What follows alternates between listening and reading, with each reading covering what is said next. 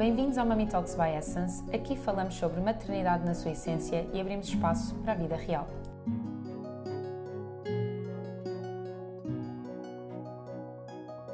Eu sou a Filipa, especialista em medicina tradicional chinesa e diretora da Essence.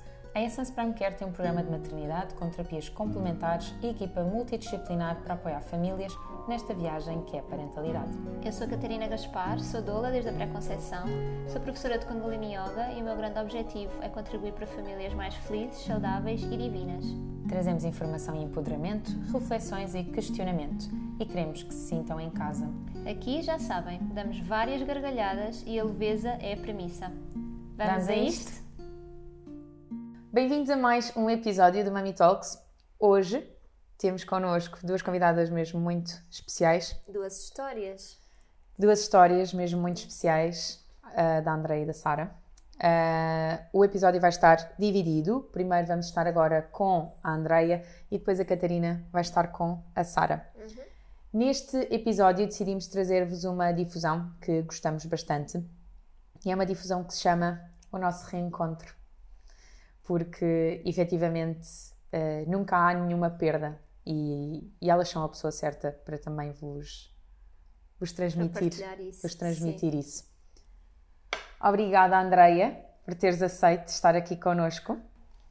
Já tinhas estado connosco numa, numa eh, temporada anterior com o lado profissional e a consciência sistémica e tudo isso. E, e sempre disse à, à Filipa que gostava muito que, de te trazer para partilhares esta história de, de perda, de. Enfim, já vamos ver que nome é que, é que surge, pode ser, não é? Claro, perda estacional.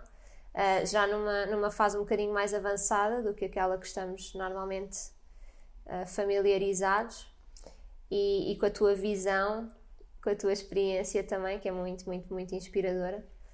Portanto, não como, como profissional que falo, como amiga, como tu sabes, e, e é uma honra também podermos honrar uh, a vossa vida. sim, a vossa vivência aí deste bebê. Olha, é muito interessante estás a dizer isso, porque efetivamente, e nós estávamos a comentar isto, não é assim em off, o quão já tivemos a oportunidade este ano, na verdade, com vocês as duas, no contexto de amigas e com a Filipa também profissional, também de trazer aqui esta história desta, deste meu primeiro filho, que é o Francisco, agora assim dizer este nome assim, é assim, é algo que mexe cá dentro, Eh, deste meu primeiro filho, e é verdade que hoje em dia, com todo o trabalho que fui fazendo e aquilo que fui aprendendo em termos profissionais, esta consciência sistémica, tudo isto ganhou uma nova roupagem. Se o meu filho Francisco, que é o meu primeiro filho, fosse vivo, ele teria hoje seis anos. Eu tenho o Sebastião que tem cinco, portanto, houve aqui um, um momento de pausa, aqui um ano para integrar tudo, para depois voltarmos a, a engravidar. Ah, o meu filho Francisco, que é meu foi a minha primeira gravidez, ele chegou numa altura em que, depois de ter estado quatro anos a namorar com o meu atual marido, não é? com o Sérgio, à distância, porque ele vivia no estrangeiro, ahm, ele volta em janeiro ah, para, para viver, não é? Volta de vez, como nós aqui num contexto de imigração costumamos dizer, voltou de vez.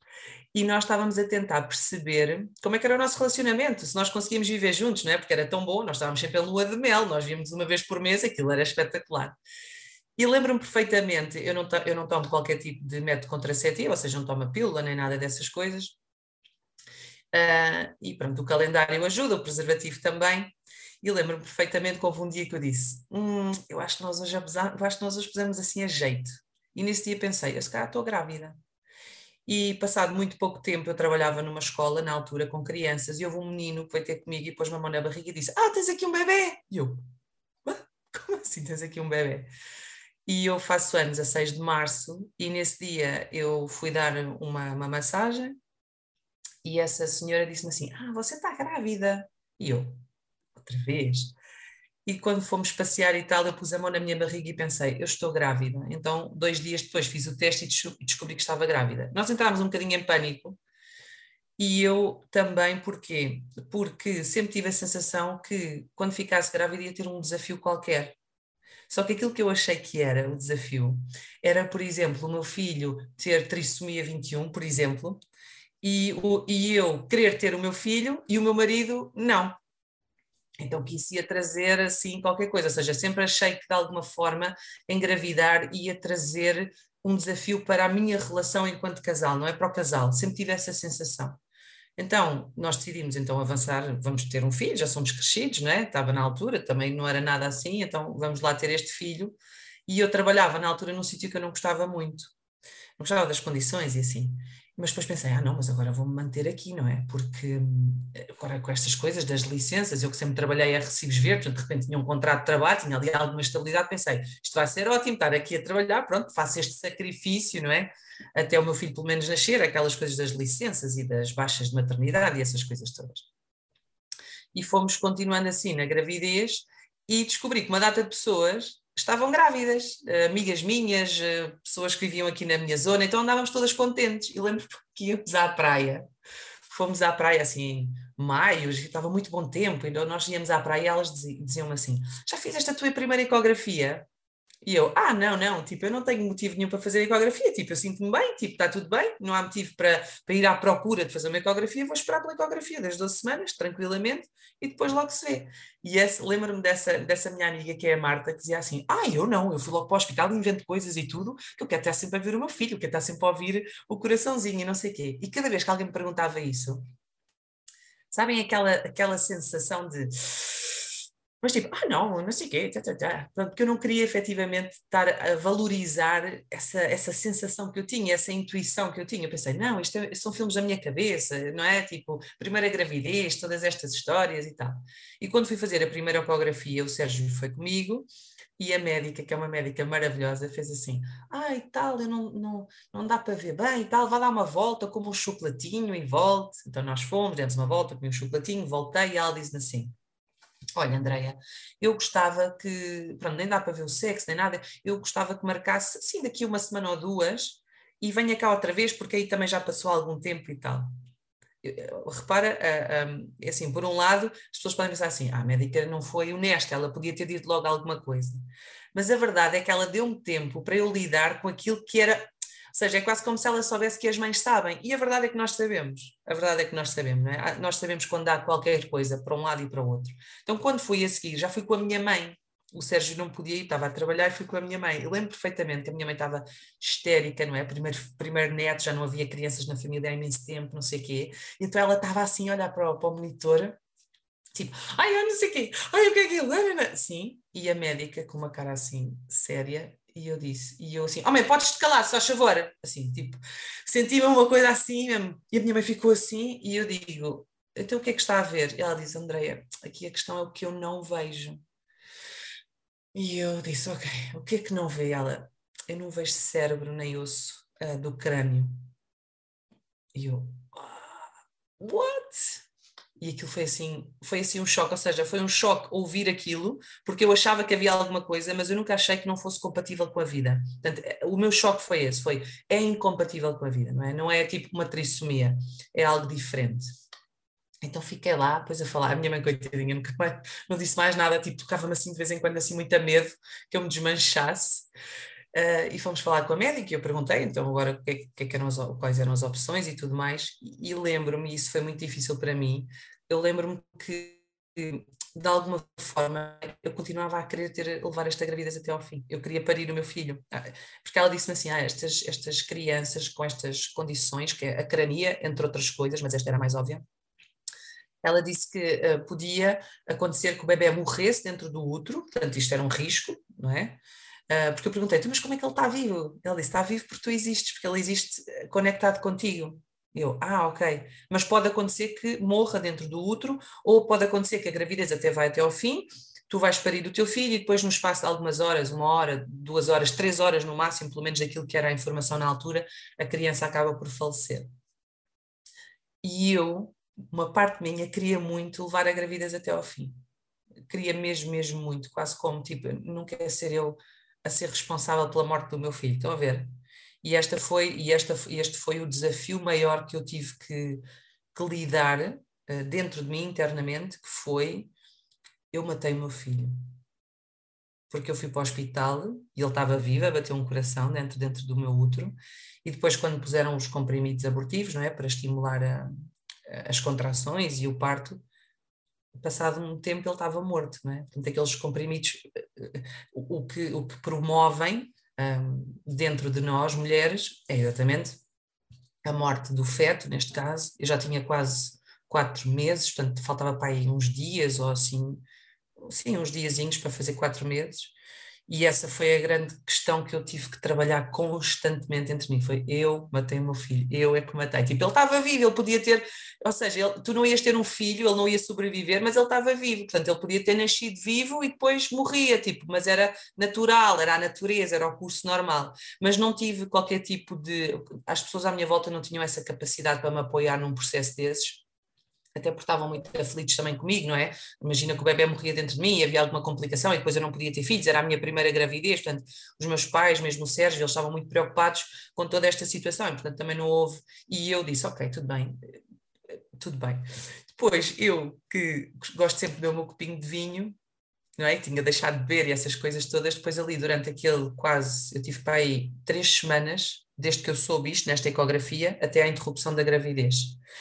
E então era estranho, que era tipo assim, parecia que havia um lado meu que dizia assim, ah, então agora vou beber o vinho que eu quiser, também já não vou, isto já não, então, havia uma, uma raiva, não é? Havia imensa raiva, depois ao pé de mim havia, havia pessoas que se drogavam e estavam grávidas e que os filhos deles nasceram e estavam saudáveis, então havia quase esta injustiça, tipo, quer dizer, eu não sei o que, tenho uma vida saudável, não sei o que, tatatá, e eles, e porquê que isto não aconteceu a mim? Portanto, também passei por toda essa revolta, claro, muito interno, porque eu não sou de expressar isto assim para fora, vá, digamos assim, muito interno. Foi um, um processo muito solitário e, e, agora, ainda há pouco tempo, estava a falar com, com o Sérgio sobre isso, sobre a diferença que foi para mim e para ele, não é? Quando eu fui para o hospital, ele podia lá estar comigo e acompanhar-me durante todo o processo, ele podia ter feito isso, e eu disse-lhe que eu não queria, que eu queria estar sozinha, porque eu senti que de alguma forma aquele filho era só meu. Ou seja, é claro que é meu e do meu marido, em termos sistémicos, obviamente é o nosso primeiro filho, mas a experiência era minha e eu queria estar muito presente para aquilo que estava a acontecer. E se ele estivesse lá, com o meu feitio, não é? Que aqui a minha heroína, eu ia estar preocupada também com o que é que ele estava a sentir, o que é que ele estava preocupado, que eu estava preocupado comigo porque eu estava não sei o quê. Então eu decidi fazê-lo uh, comigo, com a minha fé, claro, com a minha família, os meus ancestrais, toda a gente ali juntamente comigo, mas uh, passar por isso sozinha. E, e assim foi. E rompeu, rompeu a bolsa, tive as contrações, e ela disse-me assim: Olha, depois vai haver uma altura em que vais ter vontade de fazer força, é o momento da expulsão. E aí e elas vinham assim: Mas não quer tomar nada, não quer tomar nada. Eu disse: Não, não, não quer tomar nada. Um, havia uma certa surpresa pelo facto de eu não querer tomar nada. Em, em primeiro lugar, a minha resistência à dor física é gigante. Portanto, para mim aquilo era a mesma coisa que ter tido dores de período uh, quando, quando na altura menstruava e tinha algumas dores e depois eu estava tão imersa, eu estava numa meditação profunda, eu fiz imensos exercícios de yoga, eu falei imenso com o meu filho, portanto todo este processo foi um processo e, meu, depois a dada altura ela, há uma mudança de, de turno, vem a médica fazer o toque para perceber em que, em que fase é que está e diz-me assim, não tem vontade de fazer força? Não.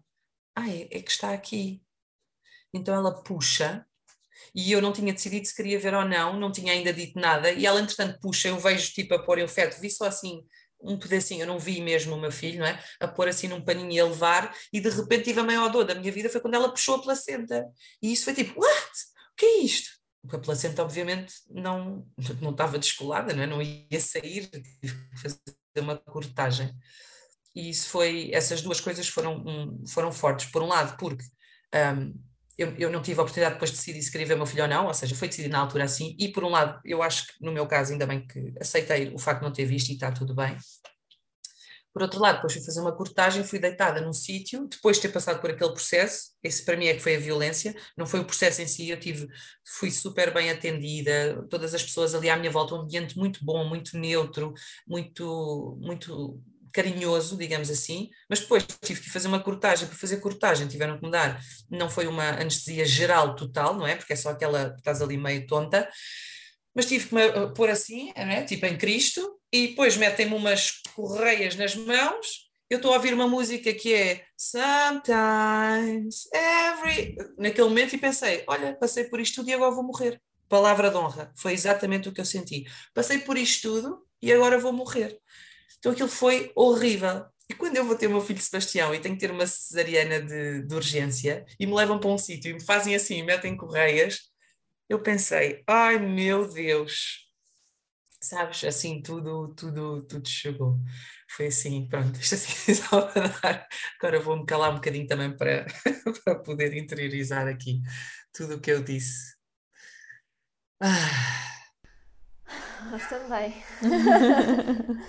Andreia, deixa-me dizer que nós conhecemos alguns nessas semanas. Aliás, até acho que foi mesmo no fim de semana anterior a, a tu ires para, para, para o hospital fazer a interrupção. Uh, nós estávamos juntas no mesmo espaço, nós não, não nos conhecíamos de lado nenhum, não é? Tipo um workshop de grupo e, portanto, estava lá eu e estavas lá tu e estavam lá mais não sei quantas pessoas. E quando mais tarde nós vamos fazer um retiro juntas e nós nos conhecemos e nos reencontramos, na verdade, nós tipo, ah, mas calma, nós já estivemos juntas ali algures, naquele espaço. E eu não, me, não, não te identificava com aquela energia que eu tinha pressentido, não é? Percepcionado, que eu nem sequer tinha olhado bem para ti. Eu nem me lembrava da tua cara, mas eu lembrava que havia assim, tipo, uma zona escura naquela zona da sala e que eras tu. Então, quando uh, depois tu, tu, contaste a tua história, fez todo o sentido, não é? Estavas nesse processo uh, profundo e, e depois, quando te acompanhei no pós, uh, pós-processo e em que, em que tu decidiste que ias à praia fazer um ritual de despedida do teu bebê e eu me disponibilizei para ir contigo se tu quisesses.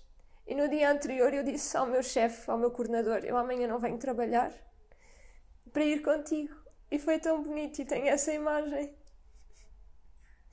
Muito isso foi muito significativo, foi muito significativo e foi muito importante, porque, e isso é uma das coisas que eu, este ano, uh, ou seja, o luto faz-se por camadas, não é? E se eu achei que o luto, o luto saudável, digamos assim, demora mais ou menos em média dois anos. E se eu achei que esses dois anos já passaram há muito tempo, não é? Já são três vezes dois anos.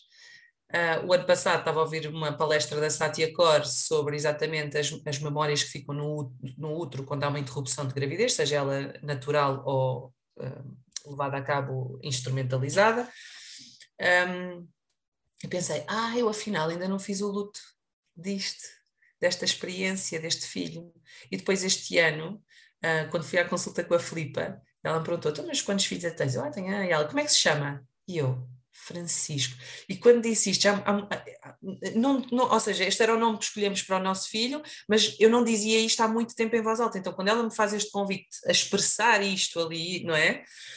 Foi tipo, uou, uou, uou. E, e, e, depois, a partir daí, todo este ano, me chegaram muitas mulheres com exatamente esta, esta história, uma história parecida, ou pronto, sempre uma perda estacional, e, e à medida que eu ia apoiando cada uma delas no luto delas, eu ia finalizando o meu. Sendo que esses rituais são aqueles que eu mais sugiro sempre fazer logo imediatamente. Existem muitas coisas, não é? como escrever as cartas, que é muito óbvio. Este que a Catarina está a falar foi: eu quis ir à praia, eu fui à praia e eu fiz algo, eu já não me lembro muito bem, mas eu fiz algo, uma coisa qualquer, e então eu fui quase tipo lavar-me, lavar-me a mim, lavar o meu útero, lavar esta história, foi na, na praia pequena, lembro-me perfeitamente, e a Catarina disse, queres que eu vá lá contigo abaixo? Eu disse, não, não, mas fica aqui a olhar para mim, tipo, só, tipo just in case se, se acontecer alguma coisa, porque eu não sabia, não é, eu estava muito emocional e, e e, e, era algo muito presente ainda.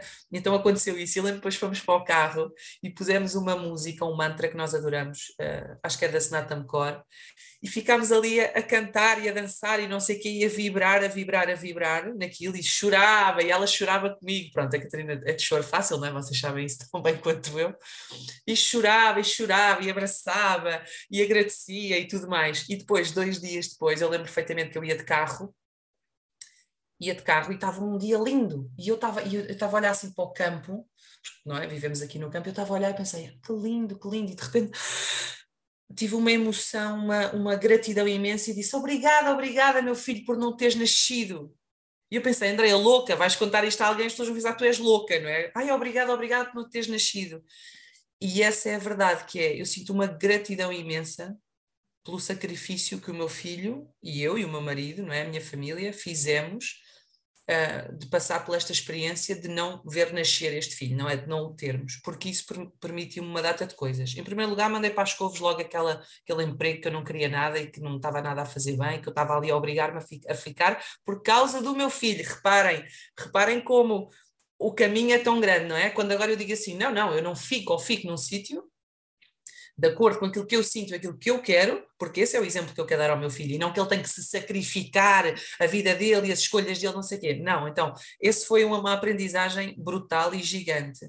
Em segundo lugar, eu e o Sérgio um, tornámos realmente uh, um casal uh, na plenitude, não é? Porque agora não só nós não éramos casados na altura, ainda só vivíamos juntos, mas não só tínhamos assumido um compromisso de experimentar a vida os dois, como já tínhamos de alguma forma cruzado um, esta, esta força vital de passar a vida à frente, não é? Então havia aqui um, um, reforço, assim, uma energia, um poder que vinha. E em segundo lugar eu percebi que eu queria ser mãe, que era algo que eu não, não vou ser muito sincera, não era um desejo meu, aquelas pessoas, ai, desde pequenina que eu sempre quis ser mãe. Não, eu quando era miúda queria ser mãe, queria ter seis filhos, pronto, aquelas coisas todas, mas depois quando me tornei adulta, não era assim um, um desejo que eu tivesse ser mãe. E depois fiquei com a sensação de que, não, eu quero finalizar isto, eu quero profundamente, no, no profundo de mim, eu quero finalizar este processo, mas agora com um desfecho diferente.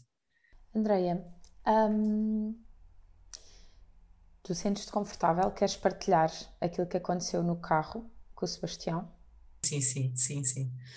Uh, uma das coisas interessantes quando eu fiquei grávida do meu filho foi que a Catarina era a nossa doula e eu achava que, que pronto, que, que, já tinha feito o luto do meu primeiro filho e que estava tudo bem.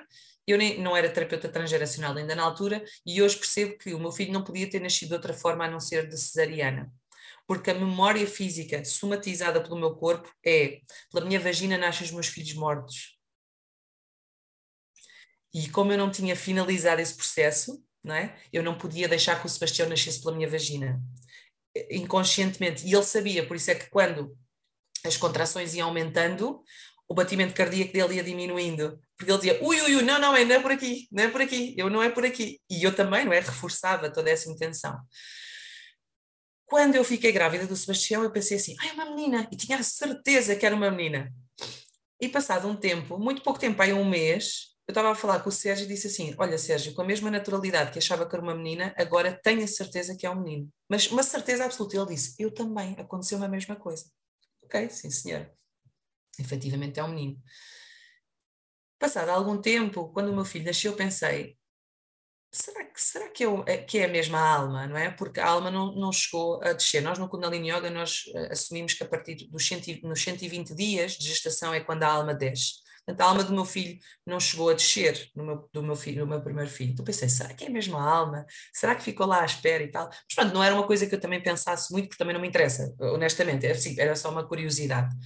Um dia tinha ido à casa de uma prima minha ao aniversário e vinha para casa só eu e o meu filho, eu a conduzir, ele lá atrás, acho que ele tinha pai três anos e meio, assim, algo do género, e ele diz-me assim: um, Sabes, mãe, eu fiquei um bocado zangada contigo.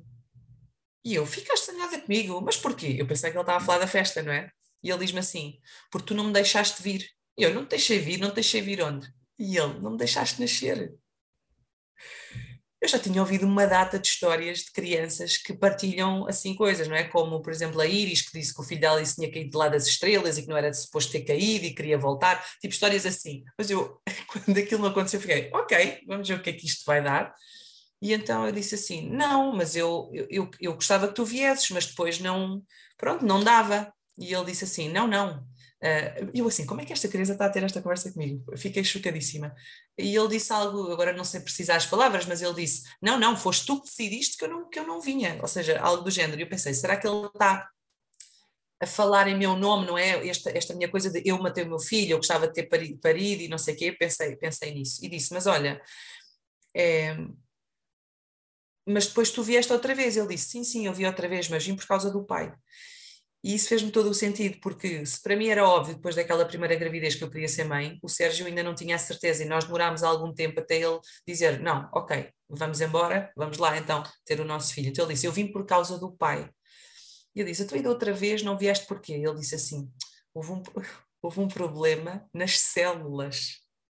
E eu não pude vir. E eu pensei, como é que o Sebastião sabe isto? O problema nas células, onde é que ele ouviu isto? Nós nunca falámos sobre isto, ou seja, ele sabe que havia um irmão dentro da barriga da mãe, que não nasceu, mas eu não ia ao pormenor, uma criança de 3 anos, é, ah, porque ali uma coisa celular, não sei o que, não sei o que mais. Então, toda esta conversa, eu chorava copiosamente, eu já nem vos consigo dizer a conversa toda, mas basicamente o que ficou para mim foi, olha mãe, eu não gostei muito que tu não me deixasses vir, mas eu vim na mesma e vim, desta vez vim com mais força porque o pai queria. E a verdade é que nenhum de nós queria ser pai da primeira vez. E eu compreendo que essa força de, de, de, Por isso é que eu dizia muito que aquele filho era, era um bocado meu filho, eu sentia como meu filho. Porquê? Porque efetivamente essa força de desejar depois aquela criança era minha, era inconsciente, obviamente, mas era minha. E da segunda vez não, da segunda vez o Sérgio estava all in. Ele até disse assim, quando nós decidimos engravidar, ele disse assim: Pronto, então é a partir de agora? É, ele disse, emprenho está a primeira. Sim, na brincadeira. E não foi a primeira, mas foi a segunda, e com uma força imensa, porque ele estava a trabalhar no, no Porto, e portanto nós tivemos, eu, disse, pronto, paciência, eu vou estar a ovular na altura em que ele está no Porto, portanto, tipo, paciência, não é? Mas nós estivemos juntos antes dele ir, e naquelas duas, 72 horas onde os bichinhos ainda podem sobreviver, eles sobreviveram, e deu-se a concepção. Portanto, a força dele, não é? Ele queria efetivamente ter este filho, este, este nosso filho Sebastião. E então, é, perante estas histórias são muitas giras. Pois, Obrigada por partilhares, é mesmo muito importante, porque hum, estas histórias de facto acontecem, eu ouço imenso, e nós, acreditando, duvidamos sempre, mas há coisas que de facto não se explicam. Em modo fecho, esta expressão já está, está. enraizada, mas em modo fecho, eu e a Catarina gostávamos de te perguntar como é que tu e o Francisco se reencontram. Ah, que bela pergunta. Olha, o Francisco faz muito parte da nossa vida. Uh, eu falo sempre dos meus filhos, a todas as pessoas, tipo, sei lá, ah, não sei quem, não, não, tenho dois filhos, tenho um nascido aqui comigo e outro não nascido. Ele faz parte do Sebastião, portanto, o Sebastião fala disto, tem um irmão, não é? É um irmão que não nasceu, teve um problema, ele agora diz que ele um problema nas células, né? ele continua com esse discurso sempre, que não nasceu. Um, eu tenho em casa alguns, alguns elementos que, que, trazem o Francisco para a nossa vida e que, que o mantêm aqui.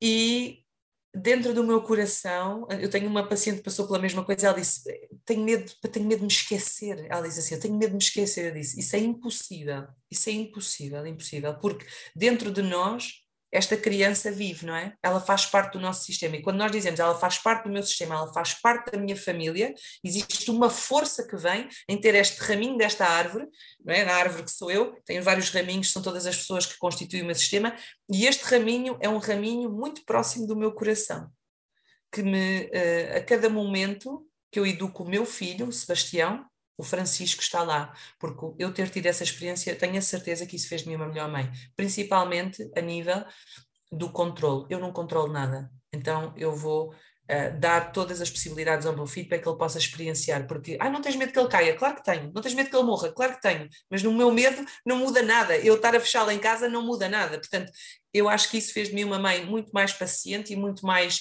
livre na forma como expressa e permite ao seu filho expressar-se na ligação com a vida e com os outros. Obrigada. Ah, eu obrigada eu. Foi, foi, foi tão bom, foi tão bom. Foi um fecho, este ano foi mesmo um fecho. Eu acho que com este movimento aqui nesta conversa com vocês, eu fecho finalmente o luto desta experiência e da, da perda deste meu filho. Muito grata. Obrigada. Até já. Um grande beijinho. Até já. Obrigada.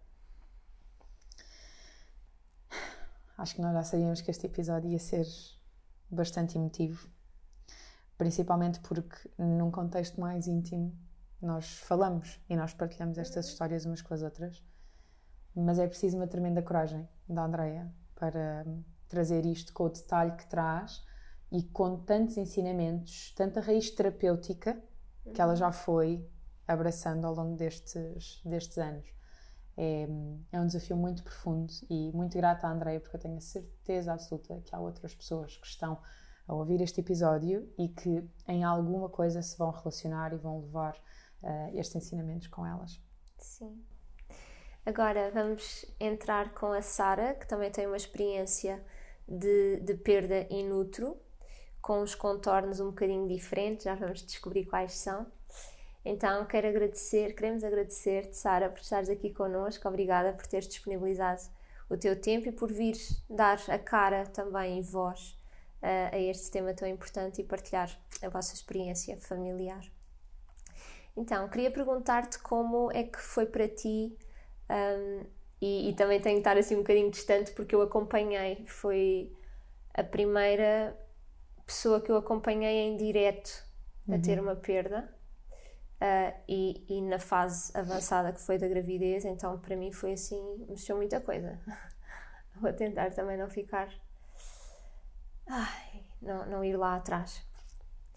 Então, como é que foi para ti uh, descobrir uh, como, é, como é que aconteceu? Ou seja, estavas a ter uma gravidez tranquila, saudável e depois? Portanto, nesta segunda gravidez, uh, foi, foi tudo muito atípico, porque eu sentia eu sentia-me muito esquisita, estava extremamente sensível. Mesmo a tomar banho, eu lembro-me que doía-me só passar o sabão no corpo, por exemplo, nos mamilos e não só. Tinha o corpo, não sei explicar, é uma sensação muito estranha. Um, mas estava tudo supostamente normal, não sei se estaria, se não, porque às 12 semanas fizemos uma ecografia com um médico, que foi mesmo um animal autêntico. Um, o, o, médico já era super velho e mandou-me entrar, um, despachou-me, sei lá, em 3 minutos, fartou-se de bater na barriga com, com o ecógrafo e via-se as pernas do bebê assim, e ele disse: Ok, 12 semanas, está, está tudo ótimo, próximo. E a, e a assistente disse: Mas não está ninguém lá fora, não está ninguém na sala de espera, não está ninguém na sala. Costa-se até foi comigo essa ecografia. Um, e pronto, e eu até achei que tinha sido uma ecografia normal, até ter saído aquele caso do bebê que nasceu sem cara na televisão e toda a gente depois ficou a perceber que o mínimo de uma ecografia no público tem que ser 20 minutos e aquilo não chegou sequer a 5 minutos. Portanto, eu não sei se nessa ecografia não teria sido detectada alguma coisa das 12 semanas, porque foi assim uma coisa mesmo pessimamente mal feita. Um, mas o bebê foi se desenvolver sempre na, no percentil uh, normal, supostamente, da, tendo em conta depois as outras ecografias. Eu não fui acompanhada no privado, como tinha sido da Constância e como fui depois do Benjamin, Portanto, nesta gravidez tinha ido ao privado quando detectei a gravidez, mas depois decidi ser acompanhada no público, porque tinha corrido tudo bem da constância e não sentia essa necessidade. Uh, na ecografia das, das 21 semanas, porque estava tudo muito ansioso, porque ainda não tínhamos conseguido descobrir o sexo do bebê, foi quando um, ah, fui fazer a ecografia, não no mesmo sítio, mas no sítio onde ia sempre, em Mem Martins, e a mesma senhora do costume depois disse: ah, O que é que se passa aqui? Você não tem líquido nenhum. Uh, e começou, ela que é sempre super ríspida quando os casais entram na, na sala, que fala super mal e nem sequer olha para os casais, depois começou-me a fazer festinhas, assim, tipo, com uma sensação de muito pena, tipo, ok, isto não está bem, alguma coisa não vai evoluir aqui, uh, mas eu não conseguia perceber o que é que estava a passar. Foi assim, tipo, um balde de água fria para mim e para o Raul, Nesse dia até estávamos com a Constança, acho eu, pedimos alguém para ir lá buscá-la, porque ficámos depois à espera dos resultados para ir imediatamente para o hospital.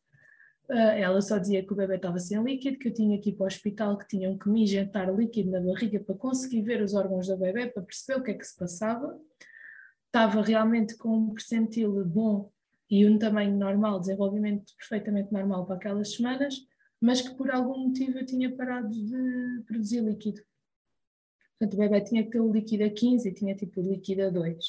Portanto, claramente ia acabar por não sobreviver porque precisava do líquido para, para sobreviver. Os batimentos cardíacos estavam normais, estava tudo normal. Um, e ela disse que tinha que ir logo à centro de saúde, pedir autorização para ir ao hospital, só que era sexta-feira, isto foi numa sexta-feira, uh, já tinha 21 semanas e qualquer coisa, acho que 21 mais 5, acho eu, e fomos logo para o hospital, diretamente para o hospital. E quando chegámos a Cascais, um, bem, tive pai uma hora em ecografia, com imensa gente dentro da sala, tipo estagiários, tudo, para tentarem perceber o que é que se passava. E fiz a ecografia endovaginal, a ecografia na barriga e toda a gente dizia, ok, não é os órgãos genitais, não é os rins, está, uh, o bebê está completo, uh, mas não tem líquido, não sabemos o que é que tem líquido, você vai ficar internada. Uh, não lembro quantos dias é que eles disseram. Isto foi uma sexta-feira, eles disseram que eu ia ficar internada até até segunda para fazer terça-feira outra ecografia, ia ficar lá e tinha que tentar beber 2 litros de água por dia para ver se começava a aumentar os níveis de líquido dentro da barriga. E eu até pedi para sair, porque nós tínhamos workshop de alimentação uh, crudívora e curativa no dia seguinte na guest house e não havia mais ninguém para organizar, então fui só de, uh, delegar tudo e às 11 da noite voltei para o hospital para ficar internada. Uh, e pronto, depois fiquei internada. E, e pronto, este era, o, este era o, prognóstico. E nós na altura tentámos, ok, vamos visualizar, uh, vamos tentar visualizar o bebê dentro de muito líquido para, pronto, para tentar, para tentar ver, porque aparentemente ele ainda nem sequer está em sofrimento, está bem? E, e pronto, e ficámos assim, sem saber o sexo, na mesma, e ficámos internados. Fiquei internada uh, o fim de semana todo, até segunda-feira. Como foi viver a expulsão? Ou seja, desde o momento em que tu entras no hospital, uh, em que ficas nesse processo de espera para perceber se efetivamente qual é o desfecho, não é? Porque ainda estava tudo em aberto, havia essa desconfiança uh, e a probabilidade a aumentar de que as coisas terminassem. Hum, como é que foi viver essas, esses dias e como é que depois foi, foi a expulsão? Eu, isto já fez, já fez quase três anos, faz em fevereiro três anos. Quando o Benjamin fizer dois anos, faz três anos. Uh, eu, eu lembro-me que até falámos disso contigo, que, que eu, eu, eu tentei logo sentir se eu tinha algum sentimento de culpa por causa de estar a trabalhar imenso e estar a guest house e ter as coisas todas. E eu não consegui associar, eu sei que isto é super difícil para a maioria das mulheres, mas eu não senti qualquer culpa, porque eu pensei, se eu voltasse atrás eu não faria nada de maneira diferente. Eu não sinto que me excedi, não era época alta, eu não estava com imenso trabalho, estava a trabalhar, mas nada por aí além. E então tentei, eh, não estava, é claro que estava com, com, com algum, sei lá, medo, preocupação enquanto estava no hospital, mas eu estava com um pensamento super positivo, porque, ok, ele está com o líquido muito baixo, está no líquido mínimo, em vez de ter água à volta, tinha, eles diziam que tinha tipo uma lagoa, aqui na parte respiratória só, o resto estava, estava seco, sem líquido, Uh, mas ele não estava em sofrimento, os batimentos cardíacos estavam normais e ele mexia-se, eu sentia-o mexer-se. Então, uh, tive sempre a pensar, ok, o líquido vai aumentar, o líquido vai aumentar, vamos pensar, o líquido vai aumentar. Eu tive sempre com este, com este pensamento, porque achava mesmo que ia cons conseguir reverter a situação. É claro que eu, eu fui muito um, realista e na altura estava lá o enfermeiro Jorge, que eu, que eu adorei conhecê-lo. Uh, era dos, acho que é dos poucos parteiros que estavam em Cascais e que fazia partes de joelhos e deitado e tudo e mais alguma coisa. E eu falei, falei bastante tempo com ele e disse: uh, Olha, eu tenho uma viagem à Índia daqui a, a menos de um mês, está programado eu ir grávida, uh, é viável, não é viável?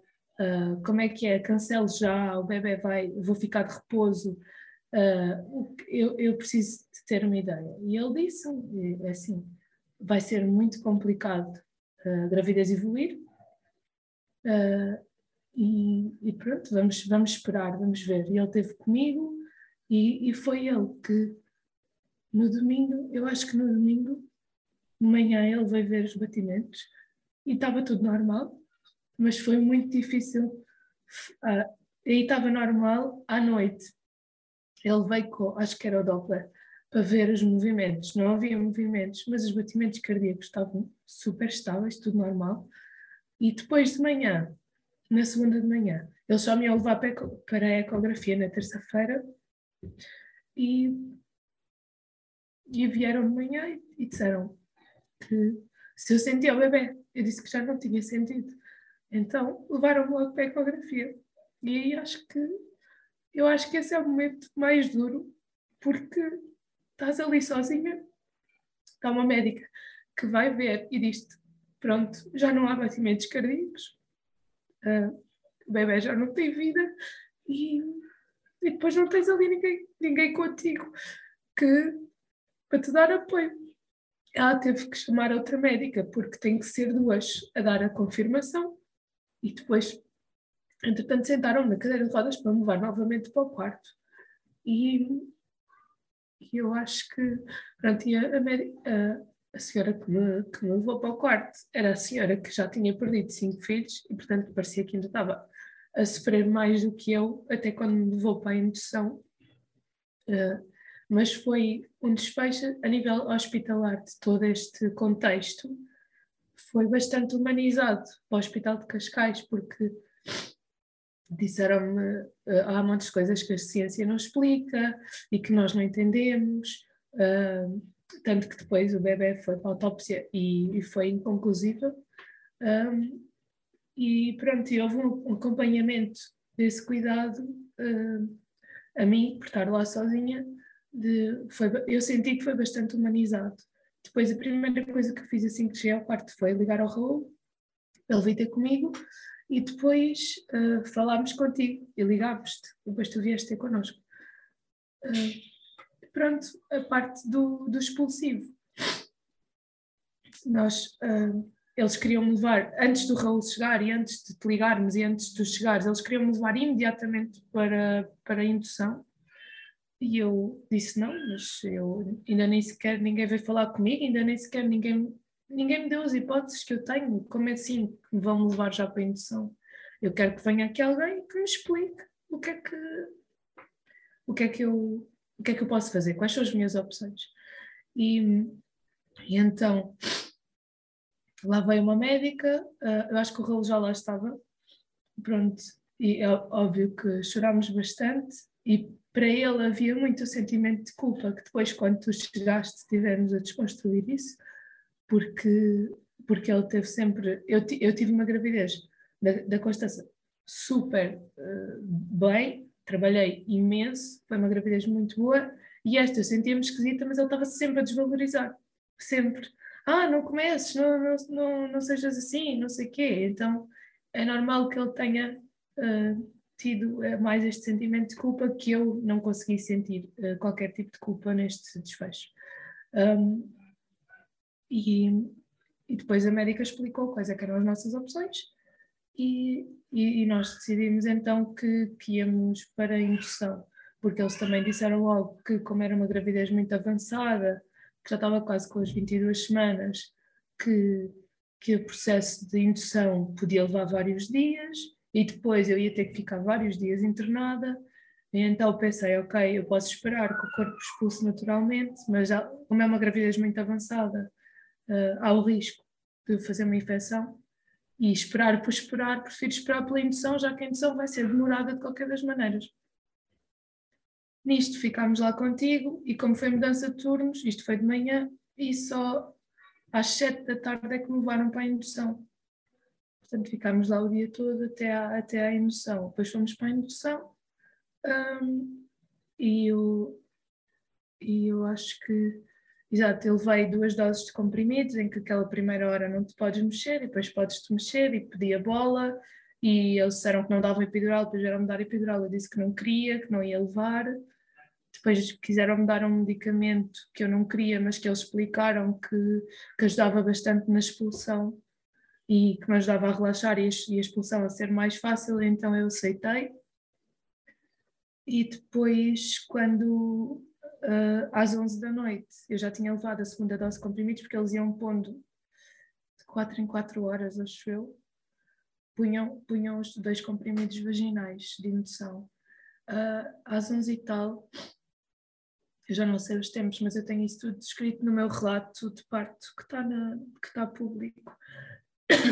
Às 11 e tal, eu já estava, eu comecei a sentir umas dores horríveis, mesmo já intoleráveis, isto porque agora tenho tenho comparação, o que é que é um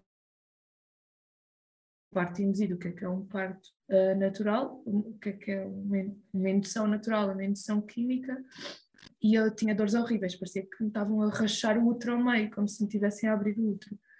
E, e aí disse, por favor, deem-me alguma coisa para as dores, porque eles tinham dito que iam dando medicação uh, com a sua escala da dor, que iam dando à medida que eu precisasse.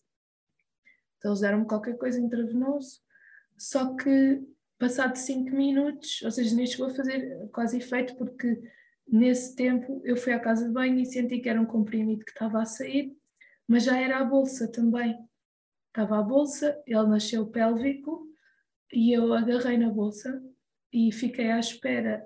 Eu estava com, com o medicamento que eles me deram, portanto, pedi ao rolo para prender o medicamento no, no, no gancho do chuveiro que eu estava assim presa e agachei-me ao lado da sanita e esperei, agarrei na bolsa com a mão e esperei que pela próxima contração, que ainda demorou para um minuto e tal, até ele sair completamente e fiquei, fiquei com, a, com a bolsa na mão. Ele tinha 300 e, 370 e tal gramas e a bolsa estava sem líquido. Eu tentei, tipo, tinha, tinha só uma mão, não é?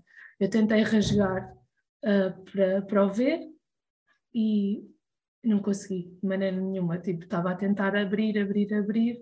Uh, depois pedi ao rolo para me ajudar. O rolo veio uh, quando ele nasceu e pôs o, um resguardo no chão para nós o pousarmos.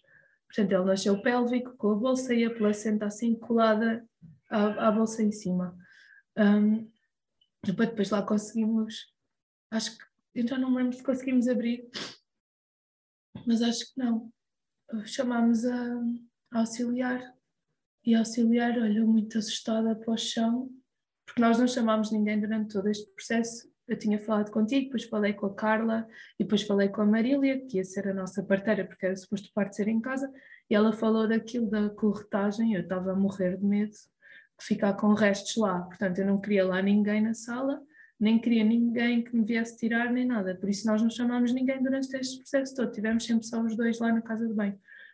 E quando ela olhou para o chão e viu, e viu a bolsa e o bebê lá no resguardo, ficou assim muito em pânico e foi chamar o, o Miguel, o, o, enfermeiro parteiro que já tinha assistido o parto da Constança. E ele chegou lá, uh, pegou logo nele a dizer: Meu amor, meu amor, e levou. E foi tirá-lo da bolsa e lavou isso tudo. E depois trouxeram para nós ficarmos com ele ele trouxe-o embrulhado num resguardo com, com um gorro de crochê que eu ainda tenho lá guardado.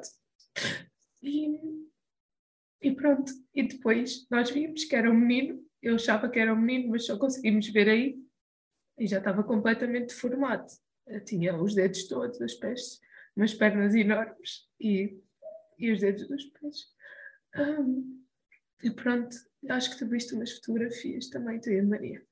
E, e pronto, depois houve uma, há uma coisa muito importante neste processo que eu, que eu tento sempre passar às pessoas, que é de verem o bebê.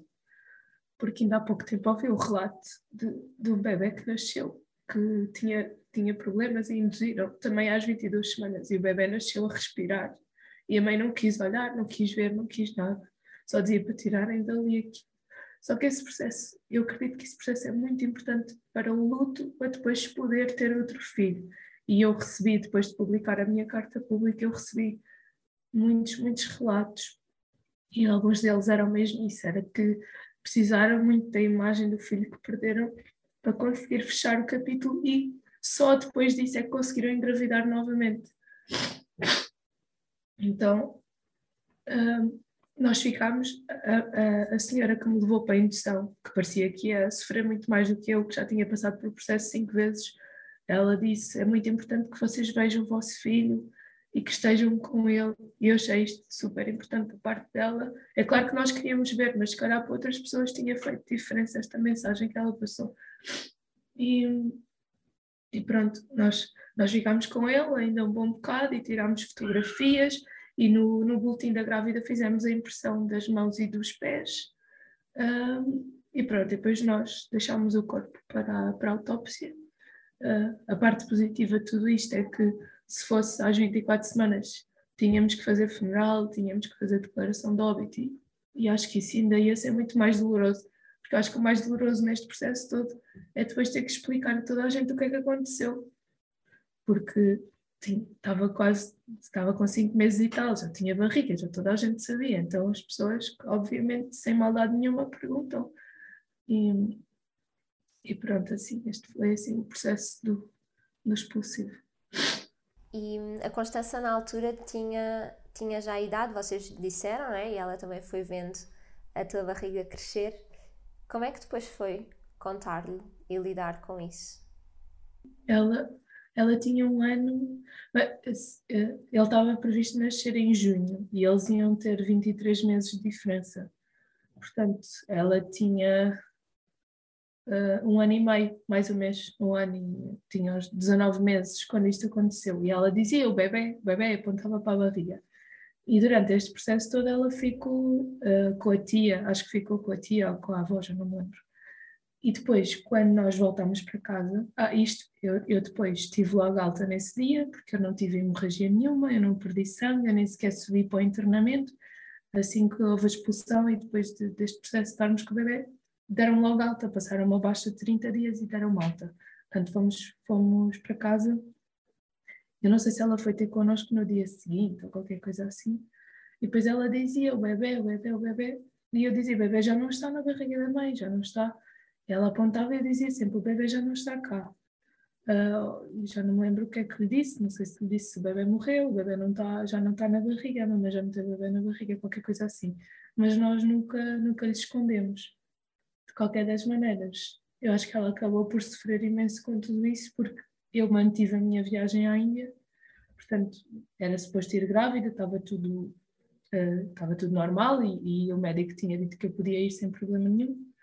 Um, e depois fui na mesma. E essa ausência, que eu nunca tinha estado 10 dias longe dela, essa ausência, ao mesmo tempo de ter perdido o bebê e tudo mais, ela ficou, ela ficou bastante doente, com um problema qualquer nos pulmões, que nós sabemos que está associado à tristeza, e, e era também, eu acho que foi tudo ao mesmo tempo.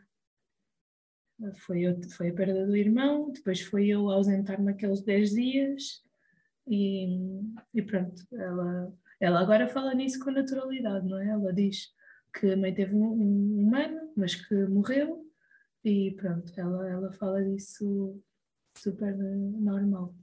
Que aprendizagens tu sentes que este bebê e esta experiência trouxe para ti, para a tua família, para a vossa relação de casal e de que forma, se isto faz sentido, é que te mantens ou não conectada com este bebê? Eu não, eu acho que sim. Eu, aliás, eu uh, lá na Índia fiz um, um agora estou-me a esquecer, fizemos um, um ritual de lua cheia de libertar e uma das coisas que eu não conseguia fazer era eu não conseguia falar deste processo todo sem sentir dor da perda. E eu acho que foi, foi mesmo transformador, porque eu a seguir conseguia falar perfeitamente disso, sem sentir uma dor enorme que eu tinha. Eu libertei essa dor. E de qualquer das maneiras, eu continuo sempre a falar, mesmo quando as pessoas dizem, ah, só, uh, este foi o teu segundo parto, não sei o quê. Não, este, o Benjamin foi o meu terceiro parto, eu tive outro filho. Um, ah, que nasceu sem vida. Uh, pronto, eu, costumo, eu, eu, faço sempre este discurso, portanto, é um terceiro parto, é uma terceira gravidez. Se eu voltar a ficar grávida, é um, uma quarta gravidez, é um quarto parto, é um quarto filho. Este filho está sempre lá. Pronto, é claro que noutros contextos que vou a algum lado, tipo, tenho dois filhos, não é? Não estou a dizer que tive uma perda estacional, mas, mas está presente. Uma das, nós, uma das coisas que mudou foi, eu acho que nós estamos juntos, vai fazer 10 anos, e acho que nunca na vida tivemos tão unidos quando isso aconteceu. Não, eu não sei explicar, não sei mesmo pôr por palavras, mas foi uma união que, que não, dá, não dá para explicar. Nós estivemos mesmo muito, muito unidos. Acho que até hoje foi assim a fase em que estivemos mais conectados e mais ligados um ao outro e, e que demos mesmo muito apoio um ao outro e que nos permitimos estar abraçados e chorar o tempo que quisermos, deitados, acordávamos e chorávamos. e este processo todo de, de luto, eu durante uma semana, depois de ter vindo ao hospital, andei a escrever aquela carta de, de luto que eu depois deixei pública uh, e depois disso recebi centenas de relatos de mulheres que passaram pelo mesmo e de situações, se calhar, uh, mais difíceis ou não. E a nível da aprendizagem, isto depende muito daquilo que nós acreditamos, mas nós acreditarmos que, como nós acreditamos em reencarnação e que há almas que às vezes precisam de fazer este, este processo uh, de só de, de, de, encarnar e de desencarnar desta maneira, por muito que seja verdade ou não, acreditemos ou não, se acreditarmos, eu acho que nos ajuda muito a compreender. É como a fé, não é? A fé para algumas pessoas ajuda a compreender uma série de coisas, mesmo que outras achem, achem que não. Um, por exemplo, eu nunca iria fazer uma indução de um parto de um bebê com uma malformação. Eu, uh, eu ia deixar, eu ia deixar o bebê nascer. Há pouco tempo vi um vídeo de um casal que pensa da mesma maneira, que, porque normalmente as pessoas fazem indução porque têm medo, não sabem o que é que vem. Ah, tem uma malformação e fazem indução. Depois acontece como este bebê que nasceu a respirar. Um, eu vi um vídeo de um casal que detectou uma gravidez que que o bebê era, acho que se diz acéfalo, nasceu sem cérebro, e eles, eles decidiram que iam levar a gravidez toda até o fim. E uh, eu até partilhei o vídeo há uns tempos. Claro que me fartei de chorar, porque ele, ele entrou em trabalho de parto às 31 ou 32 semanas, a bebê nasceu, só tinha umas horas de vida, e tipo, tinha só até aqui aos olhos, depois não tinha nada, era liso, e eles estiveram com ela a conversar, a falar com ela até ela falecer, o tempo todo depois do parto. E às vezes, e eu acho que, eu acredito que se calhar há almas que vêm só para fazer este processo, portanto, deixar, uh, concluir este processo, não interromper o processo que aquela alma veio fazer. Mesmo que seja uma malformação gravíssima, uh, eu não faria. Eu levaria a gravidez toda até o fim e ia entregar o, o desfecho que tivesse que, que ter. E eu acho que esta é assim, a maior aprendizagem que eu tiro desta experiência, porque uh, não, é muito tabu e eu quando publiquei o, o, o, texto tentei mesmo que fosse que fosse que deixasse de ser tabu, que rodasse o mundo, que toda a gente lesse, que percebesse que acontece uh, cada três em quatro mulheres vive uma perda estacional, é mesmo muito, muito usual, só que as pessoas pensam que não é muito vivido em silêncio, esse sofrimento é muito vivido em silêncio, eu acho que, que deve ser aberto para as pessoas poderem ter o apoio que precisam, mesmo que seja apoio psicológico, saúde mental é super importante. Então, acho que é assim das maiores aprendizagens que, que eu tive em relação a isso.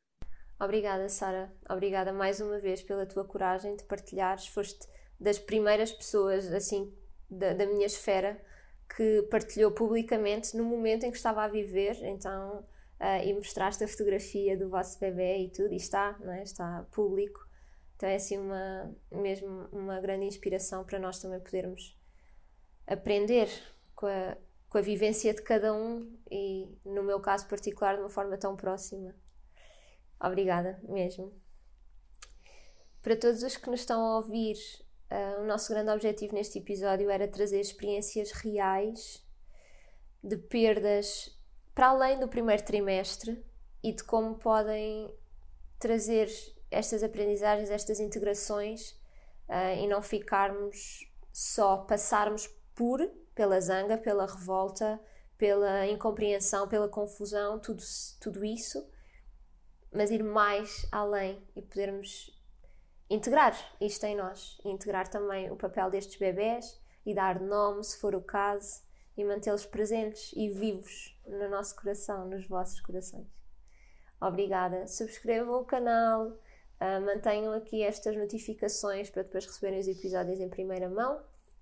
E na próxima semana voltamos a encontrar-nos. Um grande beijinho e até já. Até já.